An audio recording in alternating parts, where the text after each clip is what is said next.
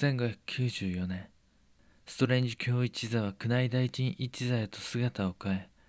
今まで墓暴きの中に登場してきた人々彼らにとっても大きな転換期となった。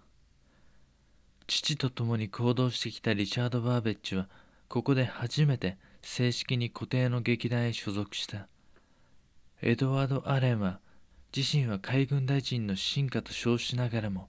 ストレンジ教一座と合同でここ数年芝居をしてきたが自身の劇団再スタートに合わせて当面の拠点をローズ座とし海軍大臣一座に戻った。今今挙げた彼ら二人はそれぞれそれぞれのそれぞれの劇団を代表する顔となる。作家として生き残るために演劇界だけでは不安のあったウィリアム・シェイクスピアは2年にわたりサウサンプトン伯爵へ同郷の印刷やフィールドの協力を得て作った物語誌の本を検定し自身のパトロンとなってもらうべく動いた。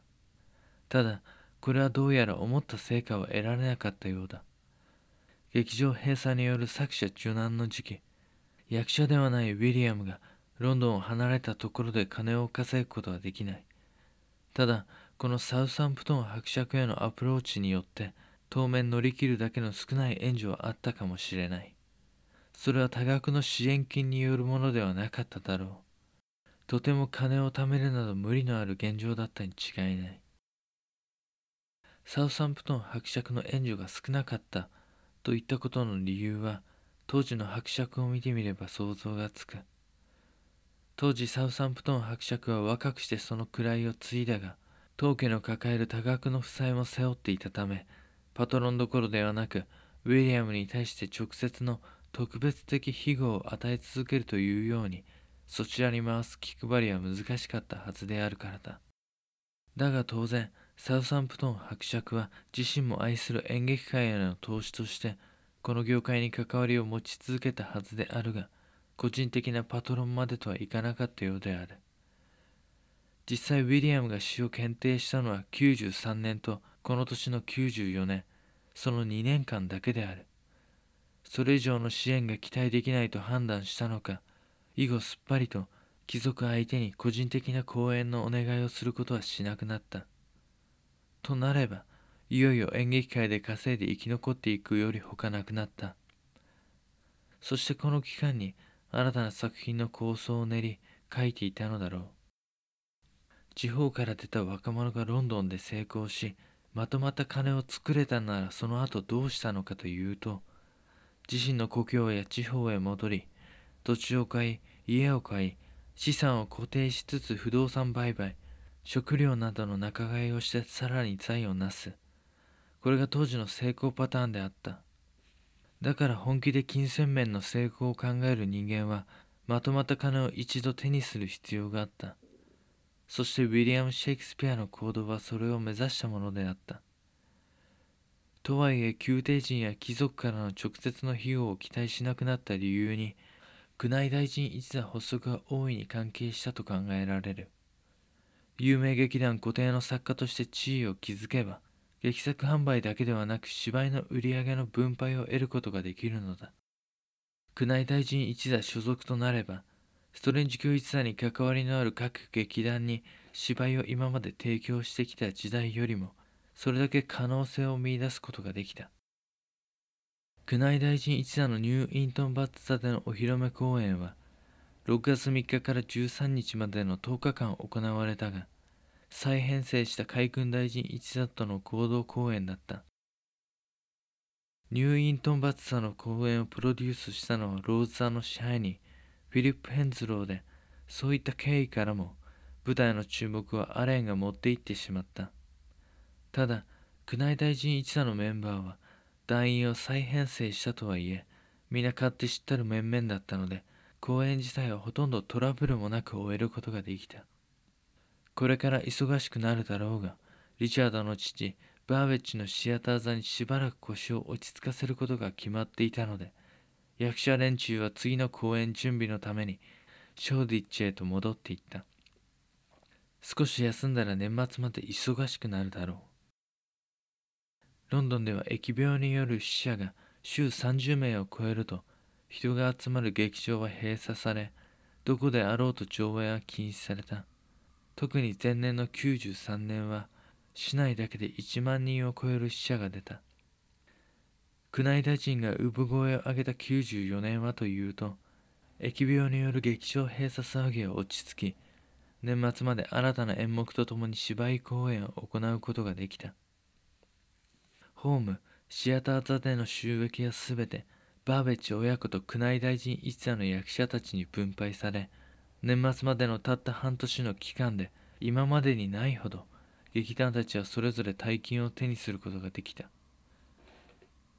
彼らにとっての最後の合同公演の後次の公演のため一息ついた宮内大臣一座に対しアレン率いる海軍大臣一座はすぐさまホームローズ座へ戻り2日後の6月15日から単独公演を始めた。申請したライバル劇団に客を取られまいとその公演の連続上演ぶりは凄まじかった。レパートリー方式で演目を少しずつ変えながらほぼ毎日上演した。演目数も20を超えその中には亡きマーローやグリーンの作品をはじめさまざまな作家の新作も多く上演された。その新作の中でパラモント・アーサイトという演目があるがウィリアム・シェイクスピアはこの作品に影響を受け後に新人作家と合作で「二人の貴公子」という作品を書くことになる。シェイクスピアは宮内大臣一座のメンバーとなってはいたが役者として舞台に立っていたわけではないのでおそらく他劇団特に海軍大臣一座の公演はできる限り通い詰めたんだろう。戯曲の分析受ける芝居とそうでない芝居また規制にかかるものとそうでないものこれから書くべき芝居を構想しながら。さて季節はあっという間に過ぎ12月。この頃にはロンドンにおける劇団の名声は海軍大臣一座と宮内大臣一座が二分する形となっていた。この年のクリスマスシーズン宮内大臣一座はグリニッチの宮廷に呼ばれセントステファノデーである12月26日とイノセントデーである28日に女王陛下の前で芝居を上演した。夏をまたいで冬までに連続公演をし続けた海軍大臣一座であったが94年の宮廷に呼ばれたのは宮内大臣一座だった。それはパトロンの差であったのだろう。宮内大臣のハンズドン卿は宮廷内の祝宴などを任されているからだ。ところでこの宮廷演目の報酬支払い記録を見てほしい。上演演目は不明であるが芝居数本の報酬として受取人に名の上がっている人物を。同家ウィリアム・ケンプ。主役級を務めるようになったリチャード・バーベッジそしてウィリアム・シェイクスピアの名が記録されている。これが演劇界に入って初めて公に残されたシェイクスピアの記録である。報酬額は13ポンド6シリング8ペンス。並びに女王陛下からのご貸金として6ポンド13シリング4ペンス。役者たちはたった2日の公演で合わせて20ポンドもの大金を得た。当時のレートで言うと劇場公演で2000人が客として入った分の売り上げに相当する。またロンドンの日雇い労働者の賃金で言うと2年以上の年収に及ぶ。だがこの宮廷公演において宮内大臣一座の彼らはどう思ったのだろうか。自分たちを支えてくれたパトロンのファーディナントが不審な死を遂げまだ1年と経っていないにもかかわらず以前と変わらない宮廷女王家臣たちそして自分たちもその舞台に立っていること。を伯爵の姿はもうそこにはいない。彼は確かにカトリック勢と近づきすぎたのかもしれないし中央の思惑通りに動かなかったのかもしれない。またはカトリック勢から逆恨みをされたのかもしれない。多くの陰謀や思惑に巻き込まれついには命を落とした。彼の死の理由はどうであれ？これからたとえ演劇であろうと自身の立場状況によって柔軟に変えていかなければ生き残れないであろうということは理解しただろう。それは戯曲を書く作家たちも同じである。以前のように書きたいものをただ表現するだけでは売れないし生き残れない。またもし自由な創作活動によって芝居内容や劇団そのものが中央や内部でピューリタンの声がより大きくなりつつあった。ロンドン市当局に睨まれてしまっては終わりなのである。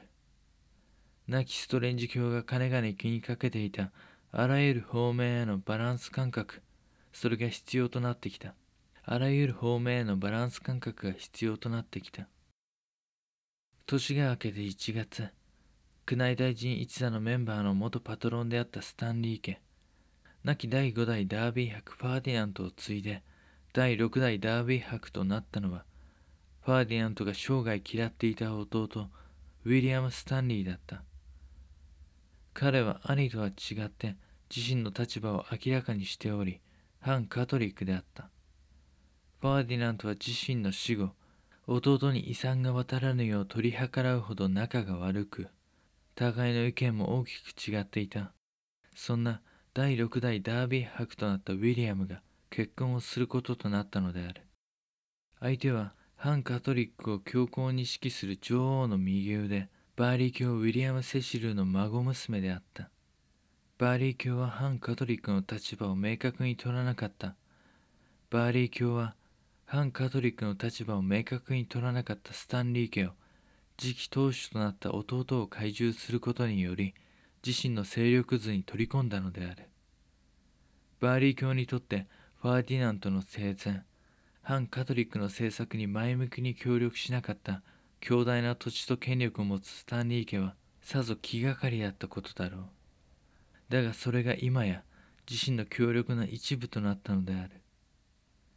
こうなれば劇団に所属する役者やウィリアムのような作家の下手な思想や動きなど許されることはないだろう。ただこの月光に猛反対したのがたった一人一時期行くあてのない劇団のメンバーの面倒を見てくれた亡きファーディナントの妻アリスだった。カフ・アリスは夫の持っていた自由意志保護の精神を引き継いでいたのだろうか。だがその思いは儚く書面でもその意思を表明し法律にも頼ったが結局太刀打ちすることはできなかった。そして話はトントン拍子に進み1月26日第6代ダービー伯ウィリアム・スタンリーは豪華な結婚式を挙げた。その披露宴に宮内大臣一座も余興として呼ばれウィリアム・シェイクスピアの新作「真夏の夜の夢」が披露したとされる。